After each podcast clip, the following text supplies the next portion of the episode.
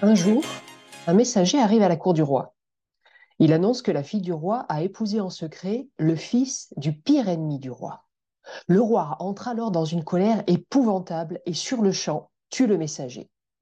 Avant d'enterrer ce dernier, on lui retire ses vêtements et on s'aperçoit alors que le messager n'est autre que la fille du roi, qui avait utilisé ce subterfuge par peur d'annoncer elle-même la nouvelle à son père. Ne tuez jamais le messager, ne tuez jamais les émotions. Bonjour à tous et bienvenue dans ce nouvel épisode de Libère ton ositude, le podcast qui t'accompagne dans ton cheminement vers une vie épanouissante, pleine de sens et de réalisation de toi grâce à ta capacité à oser. Tu l'auras compris, aujourd'hui nous allons parler des émotions, ces sentiments intenses qui nous habitent et qui peuvent parfois, souvent, nous déstabiliser. Mais sais-tu que les émotions ont un rôle clé dans la création de ta réalité?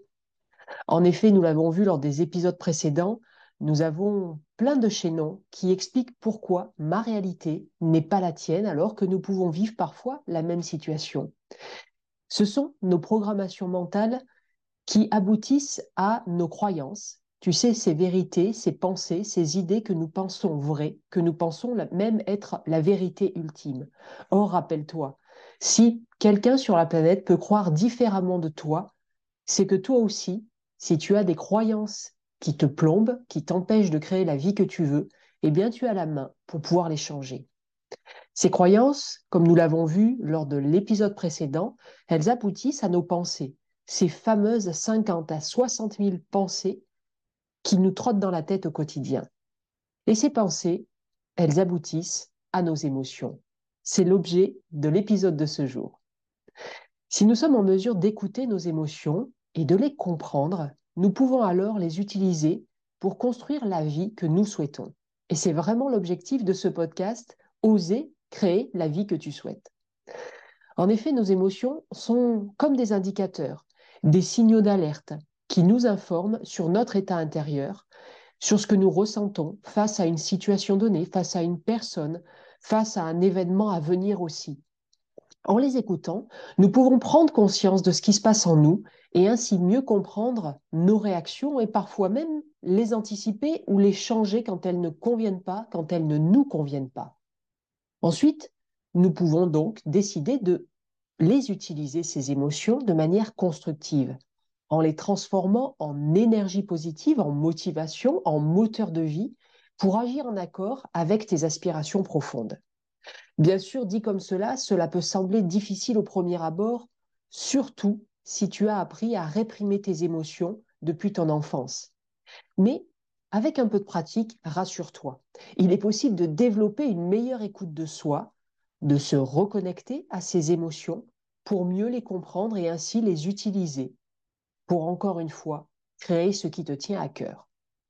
Alors concrètement, justement, je vais te partager quelques astuces dont je fais bénéficier mes clients qui ont ce besoin parfois d'aller s'occuper de leurs émotions. Alors, je n'aime pas le terme de gérer les émotions, ça n'est pas un tableau de bord, mais mieux les maîtriser, mieux s'en occuper, mieux être ami avec nos émotions, car ce sont nos amis. Alors, une des premières astuces, elle est très bête, c'est juste prendre conscience de tes émotions afin de pouvoir les utiliser de manière constructive, il est important déjà de les identifier, de les nommer. Je t'invite ainsi à prendre quelques minutes chaque jour, peut-être plutôt le soir, pour noter les émotions que tu as ressenties et les situations qui les a provoquées. Et tu verras rapidement tes schémas personnels mettre au grand jour comment tu fonctionnes. Quelle situation entraîne la peur? Quelle situation entraîne la colère?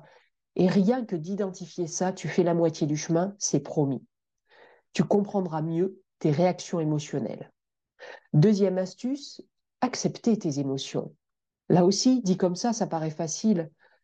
Prends juste l'intention de considérer tes émotions, toutes tes émotions, comme légitimes et du coup de les accepter telles qu'elles sont, sans les juger, sans te juger. Ne te force pas à être heureux tout le temps et ne réprime pas tout le temps tes émotions à impact négatif, qu'on appelle plus régulièrement des émotions négatives, mais en fait aucune émotion n'est négative. Accepte-les et laisse-les s'exprimer. Je dirais même plus, laisse tes émotions te traverser, te traverser corporellement, te traverser mentalement et apaise-toi. Tu peux d'ailleurs, allez, je te confie trois questions que j'invite mes clients à se poser régulièrement face à une émotion qui est en train de poindre et qu'ils apprennent à identifier, à nommer. Écoute les réponses ensuite qui viennent à ton esprit. Spontanément, tu auras des réponses, c'est promis. La première question que tu peux te poser face à une émotion qui arrive, c'est si cette émotion devait m'avertir de quelque chose, ce serait de quoi? Deuxième question que tu peux te poser, si cette question devait t'inviter à changer quelque chose, ce serait quoi? Et enfin, troisième question, si cette émotion était un cadeau, quel serait ce cadeau? Évidemment, selon les situations, il n'y aura pas forcément une réponse à ces trois questions. Mais je suis persuadée que l'une de ces trois aura la bonne réponse, dans le sens la bonne réponse pour utiliser, à agir, à réagir, à répondre à ce que tu vis. Une autre pratique géniale pour s'occuper sereinement de tes émotions, c'est de pratiquer la respiration consciente. La respiration est un outil puissant pour calmer les émotions intenses, en tout cas celles qui te gênent. Tu as le droit d'être dans un enthousiasme formidable, et de ne pas avoir envie de calmer cet enthousiasme, ok? Par contre, si tu es dans une très grosse tristesse, une déprime, une émotion de colère, eh bien, tu auras peut-être envie de le calmer avant que ça ait des conséquences négatives, que ce soit pour toi ou pour d'autres personnes. Alors, pense à respirer. Je t'invite même à prendre chaque jour quelques minutes, juste pour te centrer sur ta respiration. Inspire profondément et expire lentement. Cela t'aidera sans aucun doute à te recentrer et à te calmer. Il y a bien évidemment aussi une autre pratique qui est la méditation. Cette pratique, elle peut t'aider à mieux comprendre tes émotions puisque tu te parles à toi-même dans une méditation. Tu te recentres sur toi, sur ton corps, sur ta respiration, sur ce qui se passe dans ta tête sans t'arrêter sur ce qui se passe dans ta tête. Prends quelques minutes chaque jour pour méditer.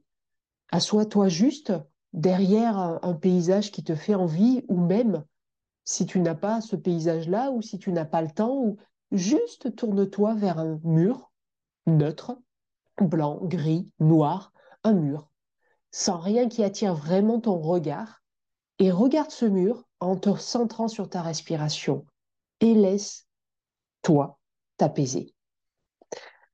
Sois bienveillant envers toi-même, là tu l'as compris, c'est peut-être le fil rouge de, cette, de ce podcast, c'est vraiment apprendre à être bienveillant envers toi-même en t'accordant le temps et l'espace nécessaires pour te reposer, te ressourcer, prendre soin de toi.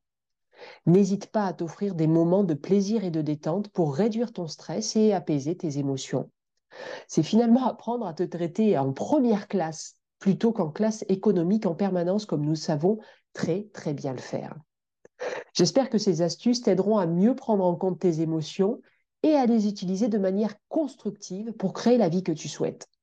C'est comme Marianne qui a repris la main sur ses multiples peurs. Peur de parler en public, peur de rencontrer des nouvelles personnes, peur de déplaire et donc peur d'être rejetée. Marianne avait pourtant des grands rêves, mais dès que l'un d'eux se présentait à son esprit, c'était littéralement un tsunami de peur, d'angoisse, de culpabilité parfois qui arrivait. Et Marianne, tu le devines, elle n'agissait pas envers ses rêves, elle n'agissait pas pour les créer. En écoutant une de mes vidéos sur YouTube, elle a eu envie de voir si je pouvais l'accompagner à libérer sa propre ositude. Et maintenant, Marianne, elle ne laisse plus ses peurs l'empêcher de vivre. Elle les écoute, chacune, pour le message qu'elle porte à son attention, et elle répond à chacune aussi, soit par une action, soit par une pensée rassurante, soit d'autres choses que nous avons co-construit spécifiquement pour Marianne. Alors si toi aussi, tu ressens ce besoin de jouer avec tes émotions plutôt que de les subir, eh bien contacte-moi. Voyons comment travailler ensemble à ta liberté et à ton ositude. Ensemble, j'en suis persuadée, nous pourrons explorer tes émotions, les comprendre et les utiliser pour avancer vers tes objectifs. Alors n'attends plus, tu as la vie qui t'attend, libère ton ositude et prends le contrôle de ta vie en écoutant tes émotions. C'était ton podcast Libère ton ositude. Merci de m'avoir écouté et à très bientôt pour de nouvelles aventures intérieures. Prends soin de toi.